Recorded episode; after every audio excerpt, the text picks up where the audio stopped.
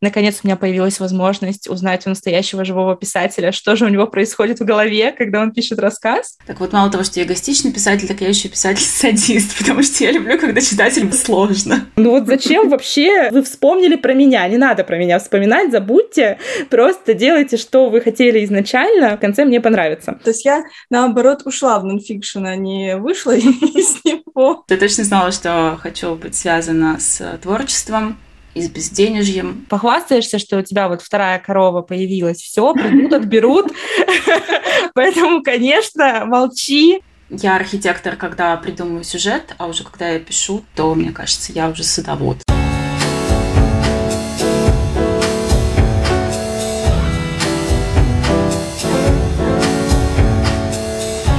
Всем привет! Это подкаст «Йоты книги» и с вами его ведущие автор телеграм-канала «Книжный странник» Дина.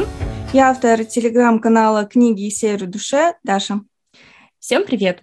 Привет-привет! Ну что, сегодня у нас а, снова эпизод гостевой. Мы сегодня с Дашей снова не одни. По-моему, в позапрошлом выпуске я рассказывала о том, что издательский сервис Ридеро позвал меня в блогерское жюри премии «Лицей» и э, рассказывала немного, по-моему, о своих впечатлениях от прочитанного.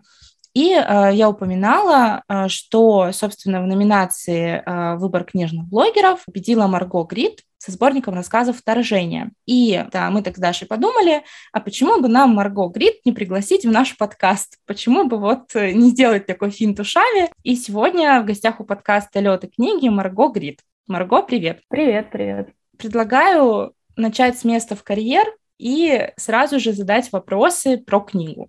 Да, и у меня такой вопрос, э, конечно, может быть э, банальный, но, опять же, не менее интересный. Марго, скажи, вот как вообще создавался сборник э, рассказов «Вторжение»? Ты писала рассказы специально для сборника или же собрала готовые тексты под одной обложкой? Рассказы я вообще писала в течение двух лет. Какие-то из них я писала в рамках учебы в магистратуре литературное мастерство в Вышке, которое я вот только что на днях закончила. Э, другие писала на какие-то конкурсы, опенколы, третьи просто так. И мысли объединять их не было, потому что я успела вообще за два года наслушаться, что вообще-то издательства с неохотой берут сборники рассказов, особенно молодых авторов. А если это все-таки сборник рассказов, то лучше, чтобы он был циклом, то есть чтобы четко прослеживалась какая-то одна тема, был связан одними героями, например, или это все происходило в каком-то одном мире. Но я присмотрелась к тому, что я бы написала за эти годы и поняла, что, о боже, я, кажется, пишу об одном и том же. И что, возможно, что даже несмотря на то, что все происходит в разных декорациях, разные жанры, разные герои, сюжеты, но если рассказы объединить, то получится нечто цельное. И вот название одного из рассказов как-то получается, попала в точку. В прошлом году я подала на лицей э, повесть, не прошла даже в лонг, не скрою, что очень-очень расстроилась. Э, но в этом году решила тоже провернуть то же самое со сборником рассказов, э, ну, потому что я решила, что к провалу я уже отнесусь не так остро и болезненно. И если бы я бы никуда не прошла, я подумала, ну, конечно, у меня же сборник рассказов, мне же говорили, что нужно писать роман. Но я заметила, что действительно очень много было сборников рассказов и в лонг-листе, и в шорт-листе, то есть можно сказать, что половина прозаических э, произведений это как раз-таки были сборники рассказов, то есть, может быть, даже есть в этом какой-то тренд на самом деле э, определенный. Я, когда читала вот сборник «Вторжение», у меня, правда, возникло ощущение такого цельного высказывания, мне показалось, что действительно так все хорошо подобрано, как будто, как будто специально было так написано.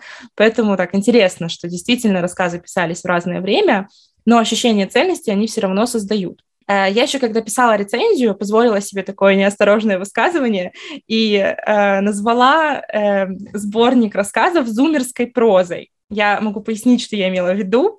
Э, Меня просто, правда, очень интересует вот эта вся история с э, теории поколений и с поколенческой прозой. И так как я не филолог, и так как я не там литературовед, э, я думаю, в чем вообще моя экспертность может быть, когда я пишу рецензии на книги. И вот я так подумала, что моя экспертность — это вот, собственно, я сама, и, наверное, мой какой-то личный опыт как представителя, может быть, какого-то определенного поколения. И э, поэтому я, собственно, эту тему ищу везде, где могу.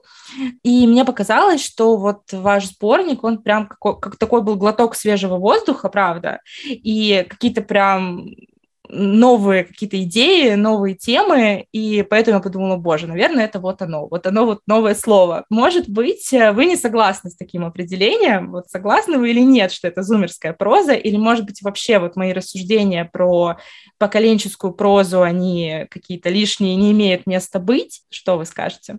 Ну, если честно, то я просто визжала от восторга, когда прочитала это определение. Потому что, мне кажется, ничто так не говорит о моем психологическом возрасте, как мои тексты. А потому что на самом-то деле я миллениал. Вот, никому не рассказывайте. А, но на самом деле я тоже увлекалась как-то теорией поколений, но больше с точки зрения, наверное, психологии, чем литературы. Мне кажется, что, в принципе, такой дисклеймер, да, что любой подход, любая классификация людей по разным признакам, она значительно вообще все упрощает. То есть э, для протокола я против э, таких делений на поколения, но я попробую немного разобраться в этой теме. Э, мне кажется, что можно уже сформулировать, что общего, да, какие есть какие-то черты, которые, как мне кажется, отличают поколение молодых авторов и даже не зумеров как таковых, вот 20-летних, да, совсем юных, а, ну, в принципе, о нашем поколении современных молодых авторов, которые, наверное, разделяют похожие ценности, но которые мы условно можем назвать зумерскими. Э, я тут вспомнила, что поколение, которое вот родилось еще до Второй мировой войны, до поколения бэби-бумеров, их называли тихим поколением, молчаливым. Они предпочитали молча трудиться на благо семьи, на благо страны, были далекими от манифестаций, от речей, от трибун. И мне кажется, что в противовес этому мы можем назвать новое поколение, поколение э, зумеров, громким поколением. Конечно, опять же, здесь нужно подчеркнуть, что мы говорим о большинстве, потому что то же самое молчаливое поколение, оно вообще-то дало, например, культуру битников. А, но если мы говорим о большинстве, то да. Мне кажется, что наше поколение, наше в общем и наше поколение литераторов, оно сейчас не боится громко говорить о каких-то темах, э, о том, что раньше замалчивалось, не боится выставлять на показ самое сокровенное. Это мы можем наблюдать по, не знаю, буму автофикшена, например. Не стесняется вообще громко заявлять о себе. Это, мне кажется, тоже связано с развитием соцсетей, цифровых технологий, потому что теперь это ну, как бы важно говорить о себе, показывать свою жизнь, как она есть. А поколение не боится опровергать какие-то нормы, которые считались истинной в последней инстанции, бороться со, со стереотипами. Поэтому, да, мне бы, наверное, хотелось, чтобы меня причисляли к поколению зумеров, а, потому что они чертовски смелые, а мне хочется быть чертовски смелой. Потому что вообще по жизни я-то не очень, я, наверное, больше трус, но э, не в литературе. Вернее так, у меня глаза боятся, а руки делают. Да, это прям классно, что литература может действительно придавать смелости, и вот такой настрой, он и читателям тоже передается, и мне кажется, это здорово.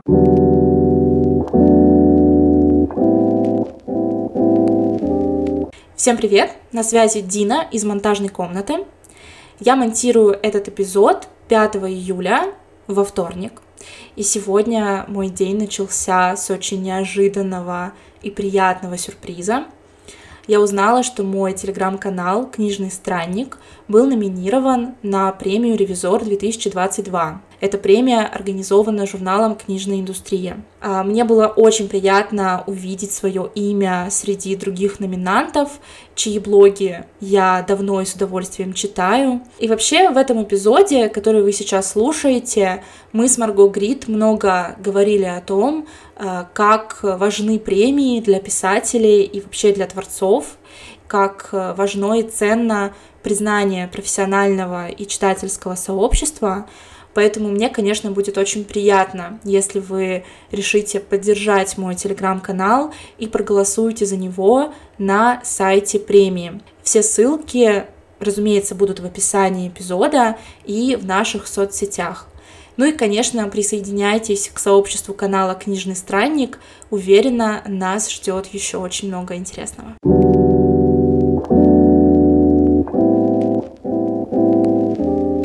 Прежде чем я задам следующий вопрос, э, вот меня просто беспокоит сейчас тот момент, что я такая нагло в самом начале обратилась к Марго на «ты», хотя я обычно так в жизни не поступаю, я всегда жду, когда человек сам скажет, что ко мне можно обращаться на «ты», а Дина продолжает так вот уважительно на «вы», и меня теперь это беспокоит. Я думаю, теперь как мне дальше ты себя вести?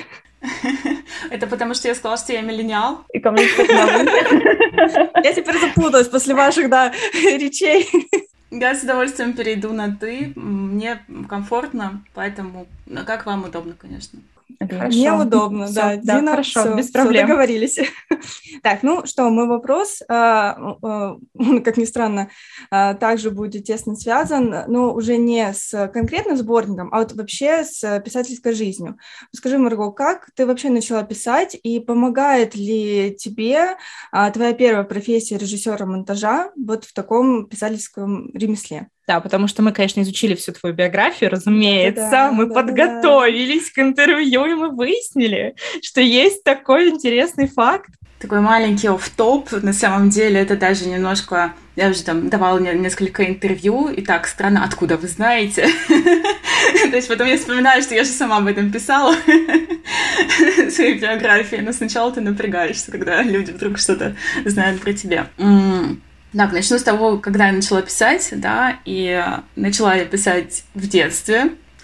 И я знаю, что этот момент биографии обычно опускают, потому что, ну, боже мой, все мы в детстве занимались каким-то творчеством, и обычно эта деятельность, этот опыт никак не влияет, как мне кажется, но я все равно расскажу, потому что мне кажется, что это забавная история, я ее очень люблю.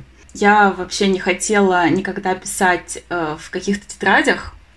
Я всегда хотела именно создавать сразу книги. Поэтому у меня было маленькое домашнее издательство. И мне кажется, я еще тогда не ходила в школу. А, да, я а, брала листы А4, разрезала их, склеивала в такие маленькие книжечки, рисовала к ним обложки. И первой моей книгой был, между прочим, нон-фикшн. У меня не было собаки, но я написала, почему-то написала книгу, как ухаживать за собакой, чем ее кормить, как с ней гулять. В общем, можно сказать, что с самого начала я не придерживалась правила «пиши о том, что знаешь». Вот. Но на самом деле потом я, ну, когда уже выросла, потом продолжала много писать и хотела поступать в Лит-институт в Москве, но я вообще сама из Краснодара. Меня родители не отпустили в Москву, сказали, что нет, после школы слишком рано. Поэтому я, странно сейчас прозвучит, от безысходности пошла учиться на режиссера кино и телевидения. Потому что я точно знала, что хочу быть связана с творчеством и с безденежьем, мы это опустим, да. вот. На первом курсе я много писала, я даже издала в Краснодарском издательстве маленькую книжечку, тоже сборник рассказов и повестей. Но потом меня как-то увлекла мечта снимать кино, которое не суждено было сбыться, если мы сбежим вперед. Но я бросила писать на 10 лет. И вот где-то, по-моему, года три назад я вернулась к писательству. Мне кажется, что все эти годы просто истории копились в моей голове, всякие наблюдения, детали, герои, диалоги, и потом просто они достигли какой-то критической массы, и просто вот мне нужно было уже все это выплеснуть. Я поняла, что я никакой не режиссер, а люблю возиться с бумажками, и вернулась к своим бумажечкам и буковкам. Да, и все это время я работала именно как режиссер монтажа. И второй вопрос был, как влияет, да, моя работа, и я не знаю, она помогает мне или мешает, но влияет она очень сильно. Я, в принципе, мыслю визуальными образами, и я буквально ставлю в своей голове мизансцены, а потом их описываю. И когда я пишу, я оперирую такими понятиями, как крупный план, общий план, наезд, монтажная склейка. И даже какие-то монтажные операторские приемы я модифицирую для прозы. Наверное, это влияние даже происходит не только на уровне языка, каких-то отдельных сцен, но и, в принципе, над моей системой работы, потому что когда я пишу, например, крупную прозу, я работаю с ней именно как со сценарием. То есть я пишу синопсис, потом я подробно расписываю, делаю поэпизодный план, потом я расписываю сцены, очень много работаю э, в табличках Excel, я адепт Excel. так что да, влияет, влияет очень сильно. Мне кажется, не часто услышишь от писателя, да, что он прям вот с Excel работает, чтобы продумать будущий текст. Мне кажется, это очень круто. Потому что у многих, я думаю, есть такой романтический образ писателя в голове, который там только на печатной машинке, там что, или только от руки пишет, да, и вот только когда его посетит муза. Мне кажется, важно помнить о том, что вообще эта работа писателя — это большой труд и требует глубокого, серьезного и вдумчивого подхода. Есть разные, в принципе, подходы же. Есть это опять, да, опять упрощенное деление на архитекторов и садоводов, но да, мне кажется, у каждого здесь индивидуально, и я архитектор, когда придумываю сюжет, а уже когда я пишу, то, мне кажется, я уже садовод. Mm-hmm. Все спрашивают, ну так же неинтересно, если ты придумаешь все заранее. Да нет, на самом деле интересно. Класс. Э, мне еще откликнулась, на самом деле, твоя история про домашнее издательство, потому что я вспомнила, что у меня тоже было домашнее издательство, но только я, э, как бы, что я делала? Я просто брала книжки э, без картинок, которые мне очень нравились, и я их как-то пыталась эм, переписать от руки, разбавляя какими-то картинками собственного производства. Э, но так как я быстро поняла, что рисовать я не очень умею, и что получается, наверное, даже хуже, чем было в оригинале, я это дело быстро забросила. Но я помню, что действительно я вот прям несколько месяцев я прям сидела вдумчиво, там переписывала. Я думала, как изменить верстку. Тогда я, конечно, не знала слова верстка, но мне было очень важно, чтобы вот оно было как-то интересно скомпоновано. Может быть, мне стоило задумываться о профессии издателя, возможно. Мне это было близко какое-то время, или верстальщика как минимум. У меня, кстати, тоже есть такой ну, не то чтобы опыт писательства, нет, это вот, как всегда, вот тоже в детстве начинается, когда вот что-то охота такое вот неизведанное попробовать. Я вот уже рассказывала, наверное, много раз в нашем подкасте, что я горячая поклонница Дмитрия Емса, да, его там Тани Гротер, Мефодия Буслаева, ну, вот именно что в подростковом возрасте я прям зачитывалась этими книгами, и я была настолько вдохновлена в какой-то период жизни вот Тани Гротер, что я что-то там пыталась ну, свое тоже про нее, но только что-то свое написать. Фанфик. Ну, что-то типа, да. И то есть я тогда даже не знала, фанфик. что такое фанфики. Явно они уже были, но я этим никогда не увлекалась и не увлекаюсь до сих пор. И как бы я даже не думала, что вот я вот пишу фанфик. То есть я просто, когда вот впервые меня там, наверное, может быть, года два у меня был компьютер, то есть это прям было такое счастье, то есть я там что-то там набирала в этом стареньком борде какие-то там такие сносочки, а до этого я там какую-то тетрадку вообще заводила, и там мне тоже писала. Потом, когда я эту тетрадь нашла, там еще у меня такого размашистый был большой почерк. Я что-то там так писала, прям думаю, ну ничего себе, это сколько вот у меня было энтузиазма. Потом он угас, потому что потом университет, и мое, наверное, писательство, оно ушло больше в нонфикшн. Ну, вот да. да, по сути, да. То есть я, наоборот, ушла в нонфикшн, а не вышла из него. То есть, да, интересно. Да, здорово, конечно. Нонфикшн нас, тем не менее, окружает.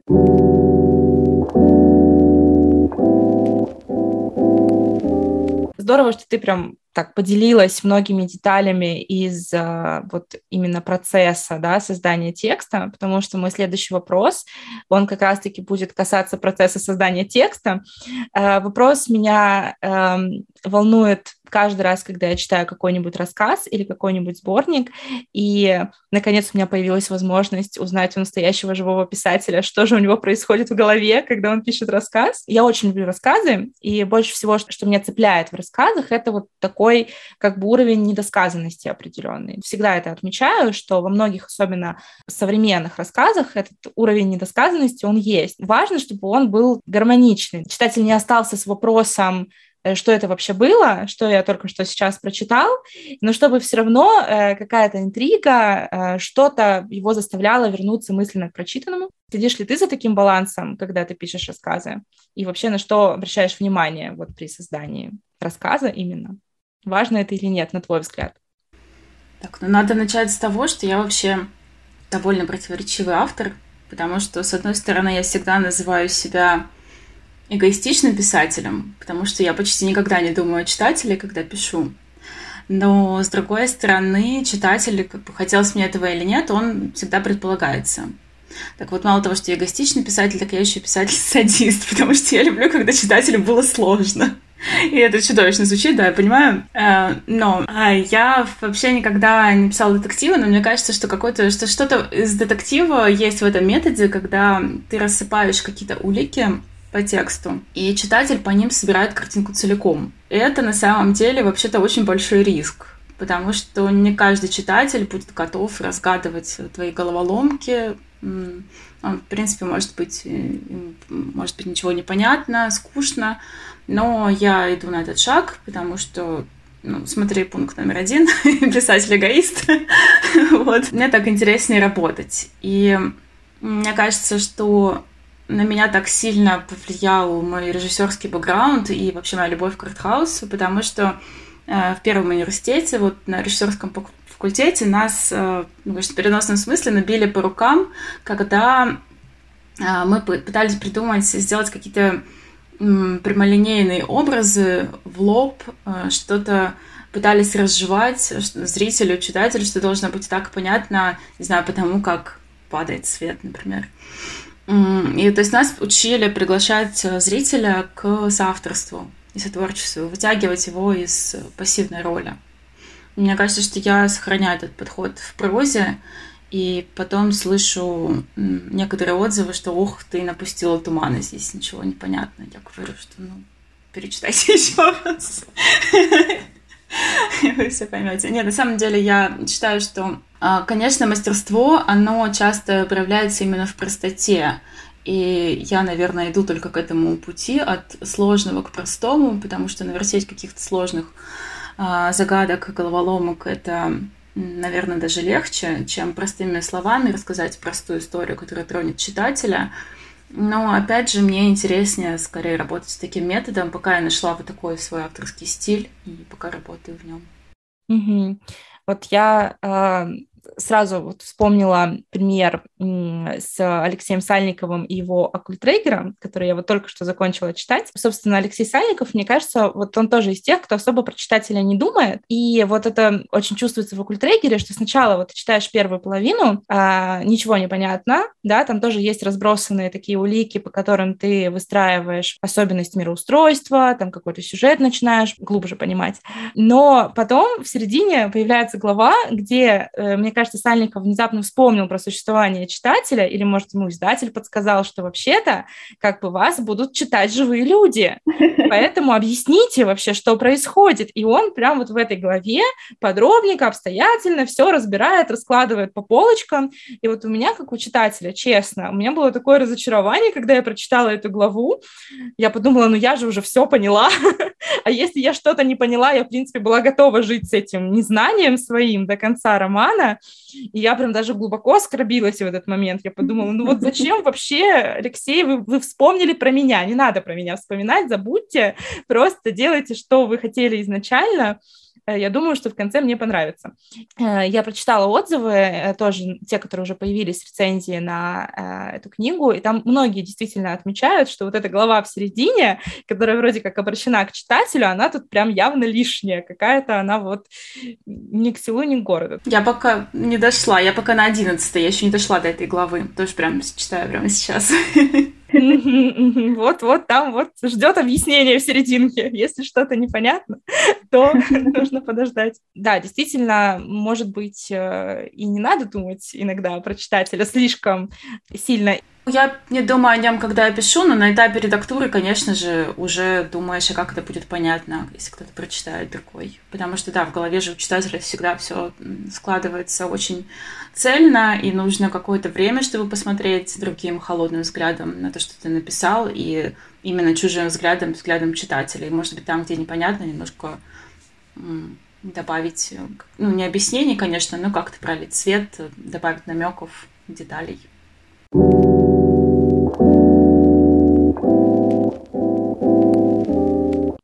Марго, вот ты упомянула о том, что недавно закончила магистратуру по литературному мастерству, и я знаю, что ты ходила на разные курсы э, креативного письма, курсы Creative Writing. Мой следующий вопрос будет связан именно с твоим обучением. Э, существует такое мнение, что курсы для писателя больше зло, чем благо, потому что они, ну, скажем так, стандартизируют тексты, учат писать по строгим правилам, часто в ущерб личному стилю автора. Вот согласна ли ты с таким мнением? И расскажи, что лично тебе дали курсы писательского мастерства и обучение в магистратуре. Я в определении уже не могу быть согласна с этим мнением. Раз я закончила столько курсов и вот даже уже в магистратуре отучилась.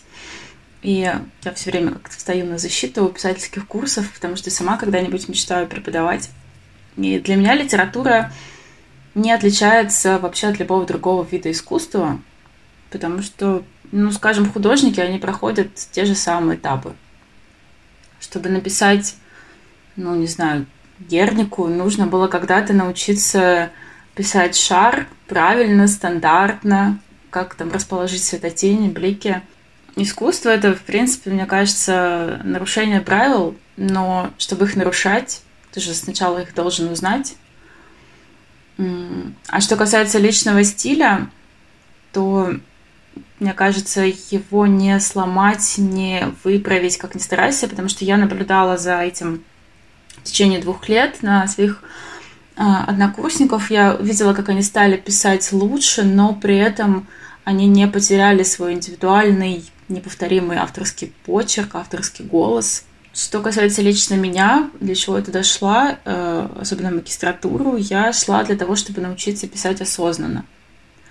Потому что мне кажется, что еще и до курсов, и до учебы я писала интуитивно, не совсем понимая, что я делаю. Я сравниваю вообще таких начинающих авторов, э, такую использую как бы понятную метафору. Например, Э, есть э, фотограф, у него есть фотоаппарат, и он делает какие-нибудь классные снимки, и, может быть, даже шедевры случайно у него выходят, но он совершенно не разбирается в настройках фотоаппарата, и он уже не может повторить тот шедевр, потому что он не знает, как он у него получился.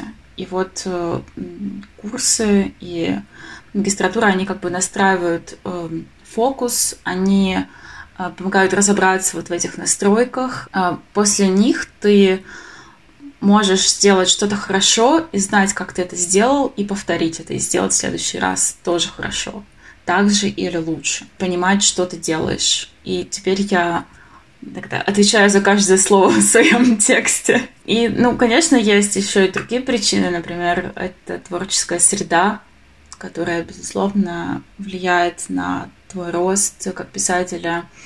У нас потрясающие люди, а, которые скорее предоставляли такую поддерживающую атмосферу, нежели конкурентную. И а, второе, это, ну, вернее, третье, это обратная связь. Без нее, мне кажется, тоже э, невозможно расти, развиваться как писатель. И ну, одно из самых ценных, что, что дала тоже магистратура. Угу. Ну да, на самом деле, мне кажется, что вот это мнение, которое я озвучила в вопросе, может быть, оно родилось э, под впечатлением от какой-то, может быть, даже советская система образования, которая как раз-таки стремилась там какой-то стандартизации и там унификации э, всего на свете. А сейчас все-таки у нас и система образования немножко другая целом, да, и в целом уже как-то больше у нас преподаватели, да, они э, учатся действительно раскрывать потенциал каждого своего ученика, студента, э, подопечного. И мне кажется, что тем более курсы Creative Writing, они же вообще к нам с Запада пришли, то есть такая западная модель обучения, которая, может быть, только даже обогатит ту школу, которая у нас уже существует. Вот, так что действительно времена сейчас другие, и подход к обучению тоже другой. А вот еще такой вопрос у меня родился. Насколько вот э, среда в литературных институтах и на курсах токсична? тоже потому что ходят всякие разные слухи про то, что, может быть, там очень сильная конкуренция между студентами существует, или наоборот все поддерживают. У нас э, в магистратуре, я не знаю, вот здесь надо добавить к счастью или к сожалению, но среда абсолютно не токсична, а скорее больше тепличная.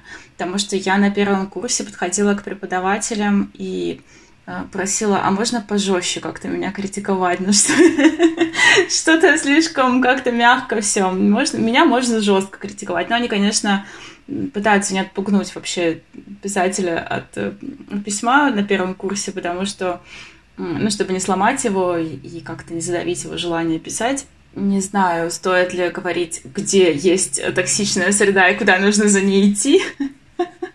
А, но, ну, скорее не токсичная, я скажу так, что, например, а, всякие форумы и семинары, как то Липки, например, где у меня тоже был опыт учебы, там совсем по-другому э, критикуют твои тексты, там тебя не жалеют, там говорят довольно честно, прямо, иногда не всегда конструктивно, к сожалению, э, но не боясь тебя ранить, задеть твои чувства, и поэтому многие после липок э, вообще не пишут, бросают писать, я знаю такие случаи. Но это тоже тоже полезный опыт, потому что ты, когда после этой тепличной среды магистратуры выходишь в большой жестокий мир большой литературы, то никто там не будет э, тебя жалеть, и никто не будет эм, думать, э, как подобрать слова, чтобы тебя не ранить, никто не будет критиковать тебя по принципу бутерброда, похвалить, поругать, похвалить. Нет. Поэтому такие места, в которых эм, жесткая конкуренция, жесткая критика, она тебя больше готовит к настоящей взрослой писательской жизни.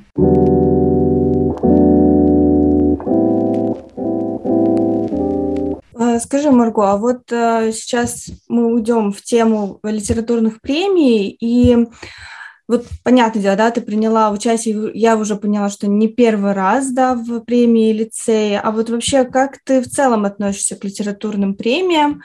А, как писатель или как читатель, тоже интересно такое мнение. А, опять же, вот из тех самых мнений у нас даже есть выпуск отдельный, да, про литературные премии, где мы как раз обсуждали, насколько они вообще репрезентативны и насколько они отражают то, что происходит в литературном процессе. Вот э, как ты думаешь, вот они действительно отражают литературную действительность или это лишь а, ну, такой конкурс, можно сказать, да, там, или вот... Э, ну, больше что, отражают да. там какие-то, может быть, личные пристрастия членов жюри, там, вот как, как оно? Да, вот Бывает. Э, просто такой интересный вопрос, потому что здесь тоже, он даже не то, что интересный, он очень дискуссионный. Я думаю, что он еще долгое да. время таким и останется. Мне кажется, мы не можем уйти от такого понятия, как вкусовщина. И это всегда, о какой премии мы бы не говорили, да, у каждого ну, там, эксперта, члена жюри всегда есть какой-то свой особенный вкус, и никогда премия не может быть полностью объективна. Я как читатель и как писатель вообще отношусь к премиям по-разному, потому что как читатель я вообще за ними не слежу.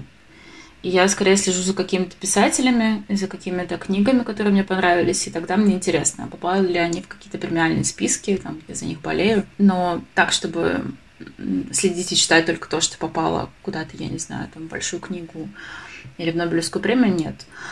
У нас вообще с Галиной Юзефович был целый курс, посвященный Нобелевскому роману, и мы вообще разбирались, как, по каким правилам она работает, но мне кажется, что даже по ней, да, по самой известной, по самой большой премии в мире, невозможно ответить на вопрос, насколько она отражает литературный процесс, потому что эта премия меняла вообще свою тактику на протяжении долгих лет, и в какие-то моменты это были чисто политически обусловленные решения, в какие-то моменты в приоритете была именно художественная ценность а потом она снова стала премией, которая занимается репрезентацией, например, национальной литературы, национальных писателей. Что же касается российских премий, то я не очень понимаю, как они устроены. И, наверное, по ним я бы не судила о карте, так скажем, русской литературы. Но как писатель я, конечно, ну, понимаю, что премии важны, и это даже дело не в том, что это маркетинговый инструмент, да, который, там, не знаю, повышает продажи, а потому что это признание профессионального сообщества.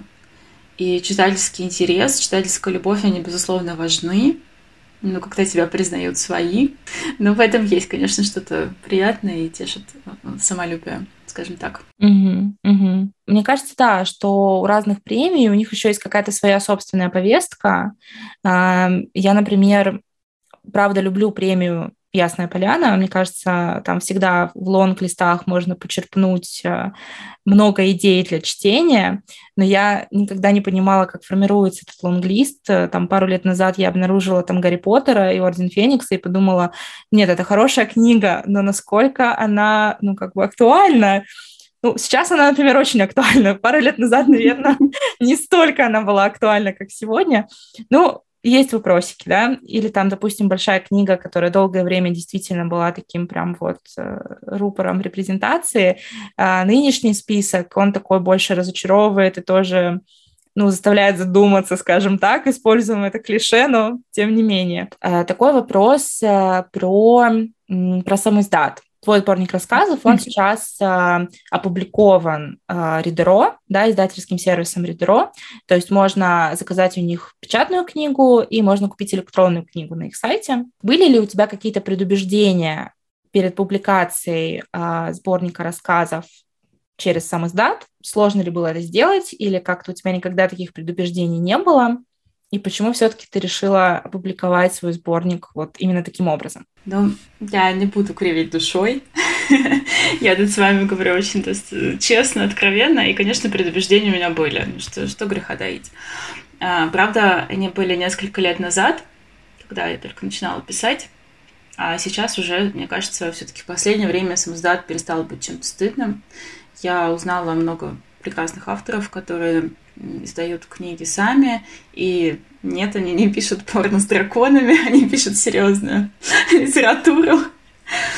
Но скажу тоже честно, что если бы я не заняла вот там второе место в номинации Ридеро выбор книжных блогеров и не получила бы спецприз э, сопровождения книги на платформе, я бы не решилась опубликовать сборник. Потому что не из-за каких-то предубеждений, а потому что я совершенно не умею себя продавать. И люди, которые после написания книги имеют еще силы раскручивать ее, отправлять ее блогерам, эм, рекламировать, что они там еще делают, я не знаю, но, в общем, меня они бесконечно восхищают, потому что мне лично стоило огромного труда написать маленький постик у себя в Телеграме и сказать, а вот тут вот вышла книжечка, пожалуйста, посмотрите, ну, типа, купите, мне даже слово «купите» было немного стыдно сказать, как будто, я не знаю, боже мой, а, что в этом такого я написала, вот, да, действительно, она там есть, и мне нужно просто об этом сказать, но какой-то появляется стыд, синдром самозванца обостряется внезапно. То есть для меня это прям очень сложно. И мы недавно разговаривали с Катей Манойло, которая заняла первое место в премии лицей, и она говорила, что она испытывает те же самые проблемы. Ей очень сложно рассказывать своей книге, именно продвигать ее и продавать ее читателям.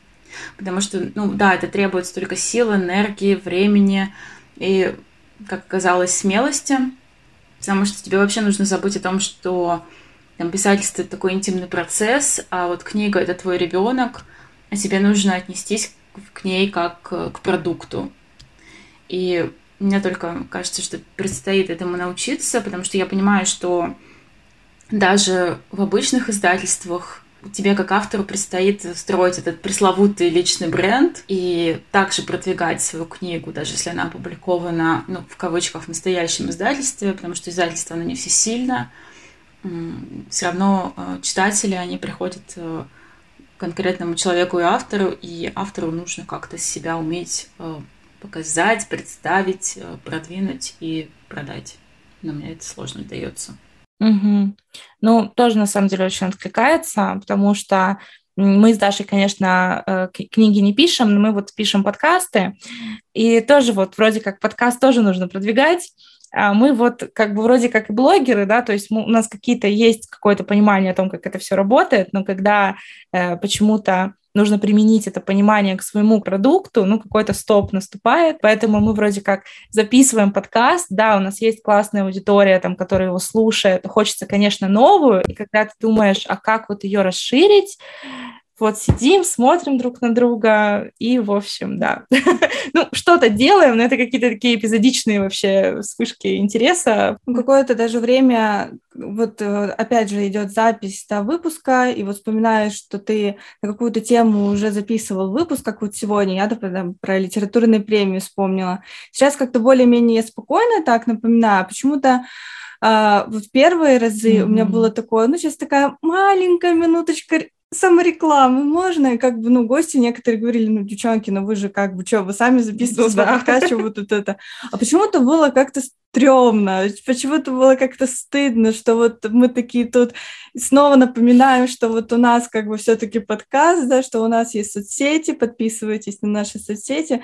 Вот я не знаю, почему это такое, мы тоже болеем вот этим вот э, синдромом самозванца, вот, к сожалению, да, это тоже какое-то поколенческое, вот опять ну, может же, да. Быть, да. Mm-hmm. Вот. Слушайте, а мне сейчас в голову пришла мысль, а нет такого, что это даже не поколенческое, а в принципе в нашем менталитете ты свои заслуги всегда должен ну, не то чтобы скрывать, но точно не хвастаться, потому что хвастаться это плохо, а тут в этом есть какой-то элемент хвастовства. Посмотрите, я записала подкаст, какая я молодец, или посмотрите, я написала книгу. А у нас в культуре принято ну, было принято, по крайней мере, сейчас мы это, мне кажется, преодолеваем, э, пытаемся, по крайней мере, как-то себя немножко задвигать куда-то и не выпячивать свои какие-то достоинства. Возможно, в этом дело. Возможно, этим страдают все. Да, я согласна, потому что я, а, опять же, как историк и на личном опыте тоже знакома с такими вот моментами а, жизненными, то есть когда действительно там вот рассказывали, что там а, мамы, папы, да, там бабушки, дедушки постоянно напоминали, говорили, что не выделяйся, вот, вот тебе пускай будет плохо, а людям, чтобы все было хорошо, что вот мы не, ну, мы должны во благо общества, мы должны, вот, то есть это действительно такие установки, которые а, шли на них в их детстве, да, потом они же потом шли на их детей, и вот мы, вот как раз то самое поколение, да, которое это тоже все воспринимали, воспринимаем, и вот пытаемся выпутаться из этих э, каких-то оков, да, и вот, наверное, опять же хотим быть какими-то вот зумерами, да, но опять же, я думаю, что и вот, и вот они бы, вот было бы интересно записать действительно такой вот подкаст, собрать, не знаю, несколько поколений и обсудить, какие оковы нас сдерживают и сдерживают mm-hmm. ли. Mm-hmm. Ну, на самом деле, да, вот, ну, э, какие-нибудь там 30-е годы, э, не знаю, похвастаешься, что у тебя вот вторая корова появилась, все, придут, отберут, поэтому, конечно, молчи. Историческая память у нас сильна.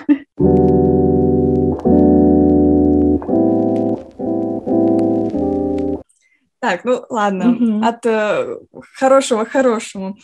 А, мы также прочитали в биографии, узнали, что у тебя есть опыт работы редактором в литературном журнале «Иначе». И такой вопрос. А, вот, вот этот опыт работы, он как-то повлиял на твою писательскую жизнь, да, на написание книг, или же, собственно, это как бы не особо сильно отразилось? Потому что можно сказать, что ты побывала по обе стороны баррикад, и с точки зрения редактора и с точки зрения писателя. Ну и расскажи немножко про сам проект, нам тоже очень интересно.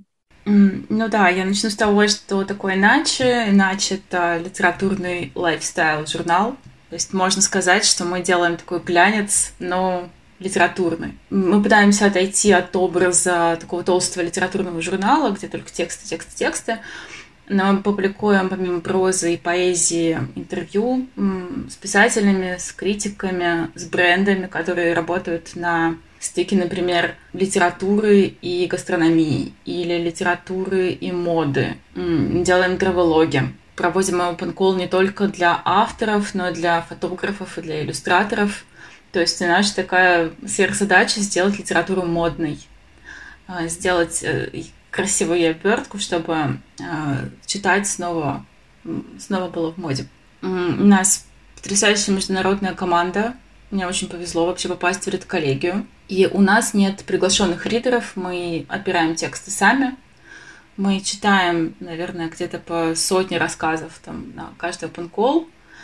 И, конечно, это помогает набрать какую-то начитанность. Ты начинаешь э, быстрее учиться анализировать текст и смотреть на него глазами редактора, который впоследствии будет смотреть на твой текст. А, да, то есть ты тренируешь этот глаз редакторский, понимаешь, как могут оценить самого тебя, когда ты уже будешь на месте этого автора и писателя. И у нас у всех очень разные вкусы, и мы даже там, спорим, когда решаем, кого брать, даже в лонг-лист или в шорт-лист. И такое обсуждение тоже очень помогает, опять же, смотреть на текст глазами разных читателей. А, поэтому, да, это каким-то образом все-таки влияет на то, о чем мы говорили в начале, когда ты а, переходишь в позицию да, человека, который не заботится о своем читателе и пишет, как не знаю, Бог на душу положил, но ты знаешь, что нет, будут люди, которые будут тебя оценивать и рассматривать твой текст так, как ты вот сейчас э, пристально его рассматриваешь, поэтому на этапе редактуры ты вспоминаешь, так, я тоже редактор, а вот как бы я посмотрела на этот текст, если это был бы текст, вот, который бы мне прислали, я вижу его с э, чистого листа. Угу. То есть, наоборот, помогает, да, прям классно. Да, угу. определенно. Угу. Ну и такой вопрос, вопрос про вдохновение.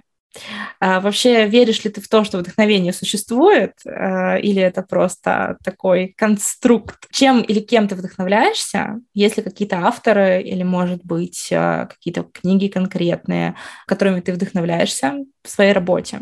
Смотрите, мне кажется, вот в этом вопросе есть два вида вдохновения – то есть вдохновение, которое подразумевает наличие музы. Нет, в него я не особо верю, потому что я скорее называю это каким-то творческим зудом, когда тебе приходит в голову идея, и ты просто, ну, бежишь скорее, скорее, вот у тебя руки чешутся буквально попробовать что-то с этим сделать и написать, не терпится поработать. А вот э, вопрос про там, кто меня вдохновляет, это немножко другой сорт вдохновения, потому что со мной это работает так. Я а, это из серии «Я хочу так же». Меня вдохновляют те писатели, которые помимо писательства занимаются чем-то еще, потому что я по натуре, если мы вспомним отделение Барбары Шер, да, на сканеров и дайверов, то вот я человек-сканер, которому интересно все, который увлекается очень легко вообще чем угодно. И меня, например, в этом плане очень сильно вдохновляет Ленор Горалик которая занимается разными проектами, которая пишет книги в разных жанрах, которая работает с разными форматами, которая помимо литературы занимается искусством, проводит выставки, пишет даже песни. И, конечно, ну, это тот, тот человек, на которого вот смотришь и думаешь, а, есть надежда, что ты успеешь за одну жизнь сделать все свои проекты, воплотить все свои идеи. А также, например, меня вдохновляет вот мой мастер э, с магистратуры, это Марина Львовна Степнова, потому что она тоже человек, на который я смотрю и говорю, Мария Львовна, вы мой model, потому что она успевает тоже писать сценарии, писать потрясающие книги, преподавать, еще она чудесная мать, поэтому, в общем-то, э, меня скорее вдохновляет э, вот в этом плане, когда такой многогранный человек, э, и мне хочется тоже быть таким и успевать заниматься всем-всем-всем, что мне нравится.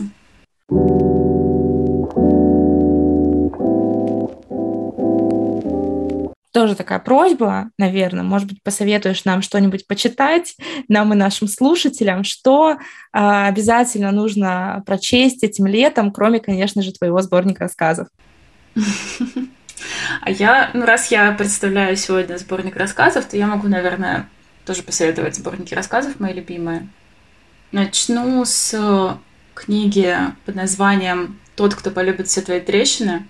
Это автор Рафаэль Боб Ваксберг. Он один из создателей мультсериала «Конь Боджек». Очень его люблю. А, и мне запомнился один отзыв на него, и жаль, что не я это придумала, но он очень точный, что а, его читать все равно, что улыбаться разбитыми губами. Смешно и больно. И это, если вы не любите сборники рассказов, то почитайте его, и вы полюбите их, потому что он такой... А, там очень много абсурда, просто крышесносного, остроумный юмор и при этом очень пронзительная, нежная история о любви. Я очень э, люблю Ольгу Токарчук, как раз-таки лауреатку Нобелевской премии. Очень люблю ее рассказы.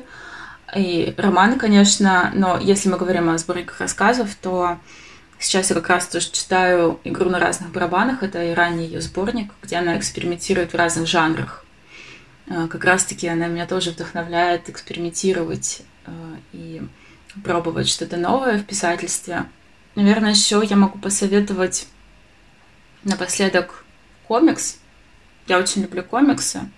Но его, этот комикс можно причислить тоже к сборнику рассказов, потому что это, в принципе, такие истории, но просто с иллюстрациями.